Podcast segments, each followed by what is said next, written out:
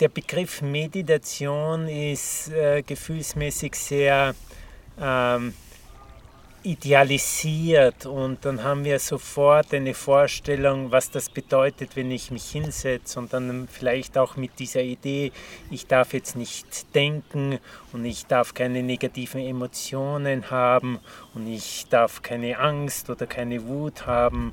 Und dann, dann wird es schwierig, weil wir sind Menschen und es ist ganz natürlich, dass Gedanken kommen, es ist natürlich, dass wir Emotionen haben das Wichtige ist für mich nicht in die absolute Stille zu tauchen, sondern auch all die Bewegungen in mir selber einfach den Raum zu geben. Und ich ähm, umschreibe manchmal Meditation mit ähm, dem Begriff Rendezvous mit dir selber. Das heißt, hab keine Vorstellung, was passieren soll, sondern setz dich irgendwo hin, schließ die Augen und lass einfach das sein, was gerade ist, das Angenehme, das Unangenehme, das Störende, das Willkommene und versuch gar nicht zu unterscheiden. Und dadurch wird ein offener Raum geschaffen und dann ist es wesentlich leichter, als zu denken, ich muss jetzt genau so und ich darf nicht so sein. Welche Rolle spielt in deiner Meinung nach die Atmung bei der Meditation? Atmung wird manchmal als ähm, Spiegel der Seele genannt. Das heißt, Atmung repräsentiert oder spiegelt den Gemütszustand sehr genau und sehr auf unbewusster Ebene.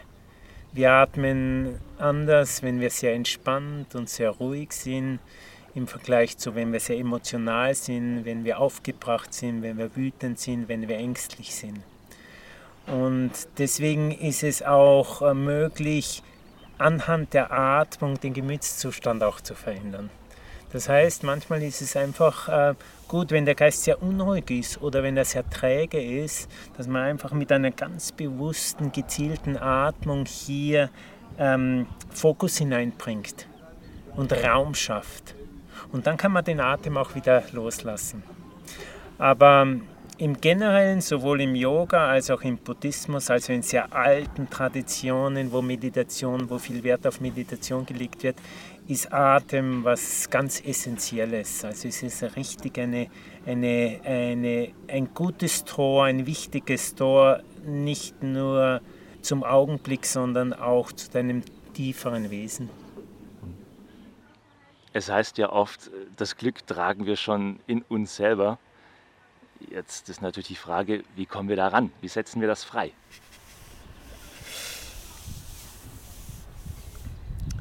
Ich glaube, äh, die, der erste Schritt ist, um zu diesem Glück zu kommen, ähm, hinzuschauen, wo im Moment noch nicht Glück ist. Das heißt, sich bewusst zu machen, wo Leid, wo Schmerz, wo Trauer, wo Angst, wo Frust ist und das nicht ausblenden, sondern mal auch ähm, Möglichkeiten und Räume schaffen, wo das da sein darf. Und wenn das sehr extrem ist, ist es, glaube ich, auch ganz wichtig, mit Therapeuten zu arbeiten, die einen dabei unterstützen, dorthin zu schauen. Und erst wenn wir so diese ähm, Themen, die unangenehm, die schmerzhaft sind, die wir vielleicht auch nicht haben wollen, wenn wir fähig sind, die Courage haben, die Mut, den Mut haben, die Liebe haben, diese Wahrheiten in uns anzuschauen, dann ist eine Transformation möglich.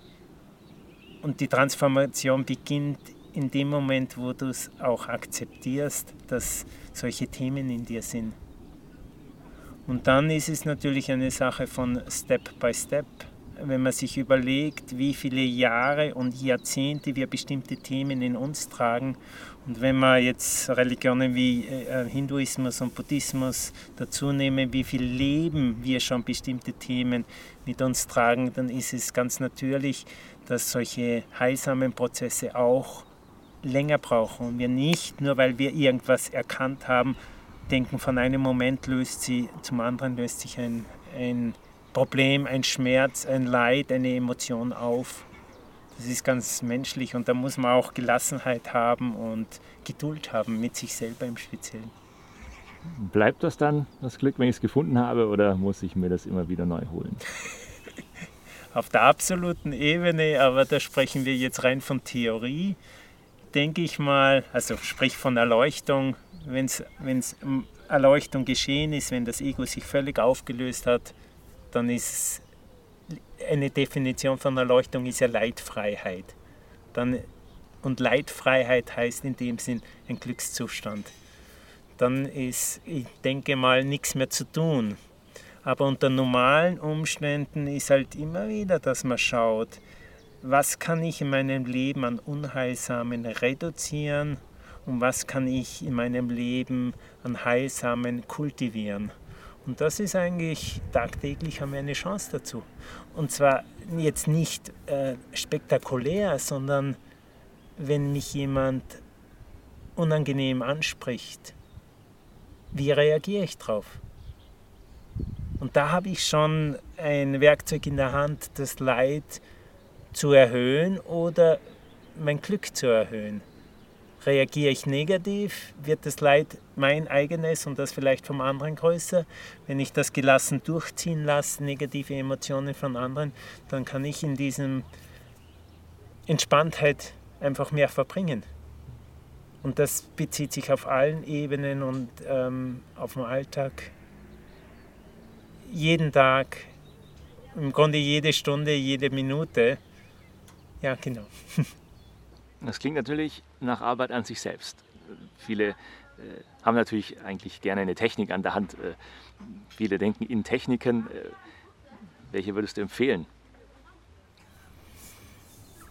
Ähm, jeder will eine Technik haben, mit dem es möglich ist, alles Leid zu transzendieren und zum ewigen Glück zu kommen. Ich würde sie auch gern haben, ich habe sie noch nicht gefunden. Ähm, ich glaube, es ist äh, wichtig immer wieder, wenn man Techniken lernt, zu schauen, stimmt sie für mich, stimmt sie vielleicht nur für andere, aber für mich nicht, stimmt sie vielleicht für mich, aber nur für eine gewisse Zeit und dann immer wieder ähm, offen zu sein und zu spüren, was verändert sich. Und es kommt immer wieder zu einem Punkt wahrscheinlich, wo eine Technik, die vielleicht längere ähm, gut funktioniert hat, dann irgendwann einmal auslauft. Und äh, die Techniken äh, sind sehr, sehr unterschiedlich, sind sehr auf individuell bezogen und deswegen ist es ganz gut, glaube ich, dass man eine gewisse Bandbreite hat statt zu sagen, okay, meine Technik ist das und das muss es für immer und ewig sein und noch schlimmer, das ist es nicht nur für mich, sondern vielleicht für alle.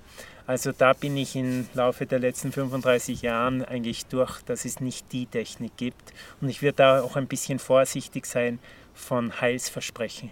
Also wo Leute oder Gurus sagen, so, du musst nur das machen und du musst gar nicht nachdenken, einfach nur jeden Tag über Jahre, Jahrzehnte. Ähm, es ist immer wieder wichtig, den Hausverstand äh, mitzunehmen, um wirklich dann zu spüren, hat mich eine Technik wohin gebracht oder bleibe ich ja bei einem Moment irgendwo stecken. Du hast ja als Mönch in Sri Lanka gelebt und hast auch im Gefängnis Meditationskurse gegeben, teilweise für Leute, die ja, die Todesstrafe erwartet haben. Würdest du sagen, man kann auch solche schlimmen Zustände ausblenden durch Meditation? Du kannst alles ausblenden. In dem Moment, wo du im Augenblick bist, in dem Moment, wo du wirklich im Hier und Jetzt bist, löst sich Vergangenheit und Zukunft aus. Und dann ist es völlig egal, ob du im Gefängnis sitzt oder in einer riesigen Villa oder ob du in der Karibik bist oder in irgendeiner verschmutzten Großstadt. In dem Moment, wo du im Hier und Jetzt bist, lösen sich all die Konzepte, die wir im Kopf haben, auf dann ist es einfach nur dieser Augenblick. Dann gibt es nicht mehr so etwas wie morgen oder in einem Jahr oder Strafe oder Freiheit, sondern dann kann eine Gefängniszelle manchmal sich freier anfühlen als der Alltag, in dem wir ja auch gefangen sind, sage ich einmal. Findest du das auch gerechtfertigt, dass man sagt, ich blende das jetzt mal völlig aus? Eine komplette Flucht zu finden von all den schlechten Nachrichten, auch die einen umgeben, oder ist das egoistisch? Ich habe immer so ein Problem mit egoistisch. Ich glaube, ähm, wir sollten sehr selbstbewusst werden.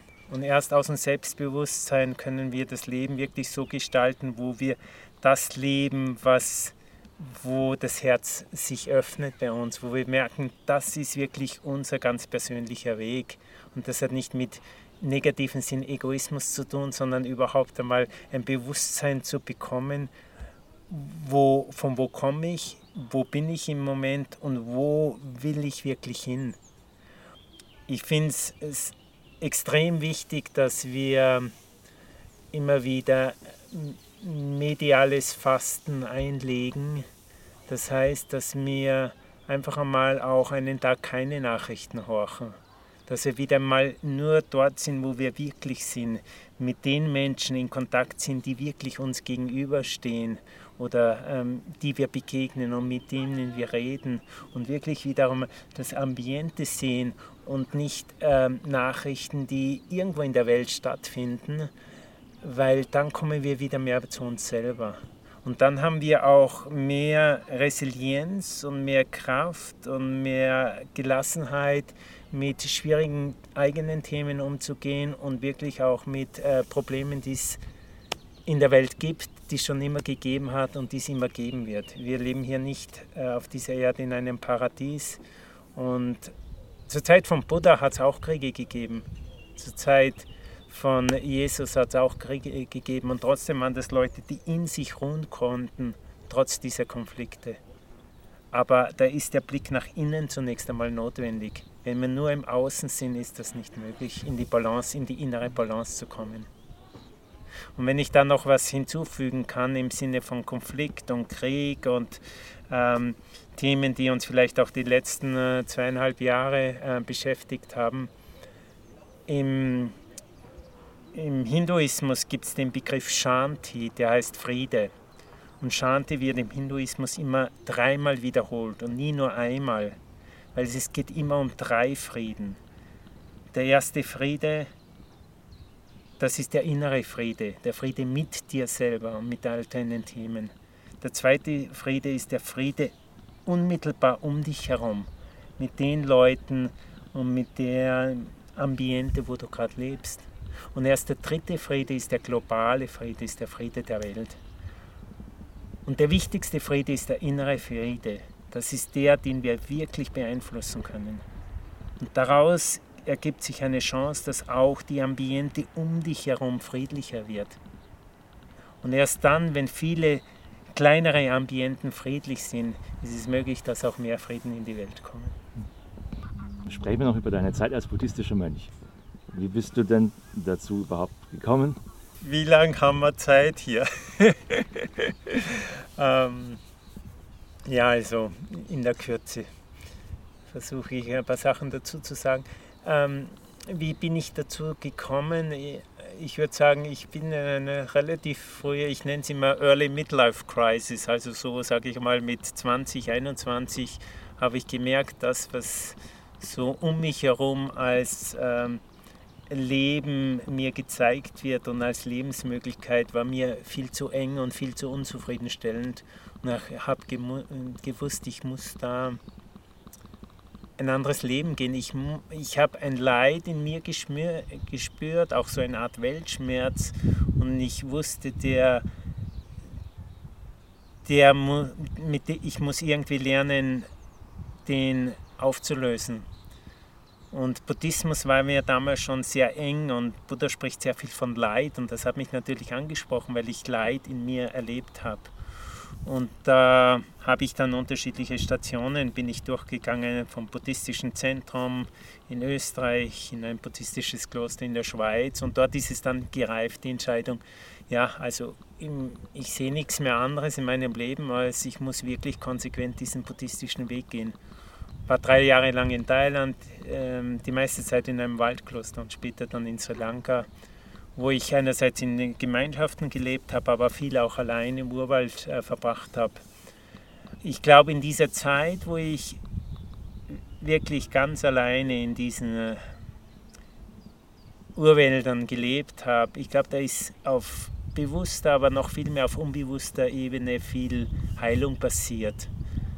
Und das war eigentlich so eine Art Therapie, würde ich im Nachhinein ähm, sagen. Und die erste Zeit war eher auf mich und nur nach innen gerichtet. Also ich sage mal meine egoistische Phase als Mönch. Und die zweite Phase war dann äh, mindestens so spannend, weil ich dann nicht nur mich auf Meditation und Alleinsein konzentriert habe, sondern ich habe auch dann angefangen, Sozialprojekte zu machen. Du hast zuerst erwähnt, das mit, ähm, mit der ähm, Gefängnisarbeit. Also ich bin in Gefängnisse gegangen und habe dort ähm, Meditation unterrichtet. Aber ich habe auch angefangen zu schreiben und äh, meine Sozialprojekte haben sich auch immer mehr ausgedehnt und ich bin auch in Schulen gegangen, haben zum Teil dort auch äh, mit den Kindern gearbeitet äh, oder meditiert. Und das war eigentlich äh, sehr eine bereichernde Zeit. Man klopft einfach an dort, fährt hin oder muss man sich da vorher melden, bewerben? Das ist von Kloster und Kloster äh, sicherlich unterschiedlich. Ich habe ein sehr faszinierendes Buch von einem Mönch, der schon verstorben war, gelesen, eine, ein, eine Biografie und bin mit dem englischen Mönch, der ähm, dieses Buch ähm, geschrieben bzw. übersetzt hat, in Kontakt gekommen und habe ihm gesagt, ich habe ernsthaft vor, Mönch zu werden. Und er hat gesagt, ja, komm zu uns ins Kloster und wir helfen dir dann weiter. Und so ist es halt dann ge geschehen. Ich bin dann aber in ein anderes Kloster gegangen und so weiter und so fort. Also, wo ein Wille, da ein Weg. Wenn du wirklich fokussiert bist und du, du merkst, du musst das machen und niemand kann dich davon abbringen, dann werden sich unglaublich ungeahnte Tore öffnen. Und das ist in allen, ähm, mit allen Dingen im Leben, die einem wichtig ist. So. Vielen Dank.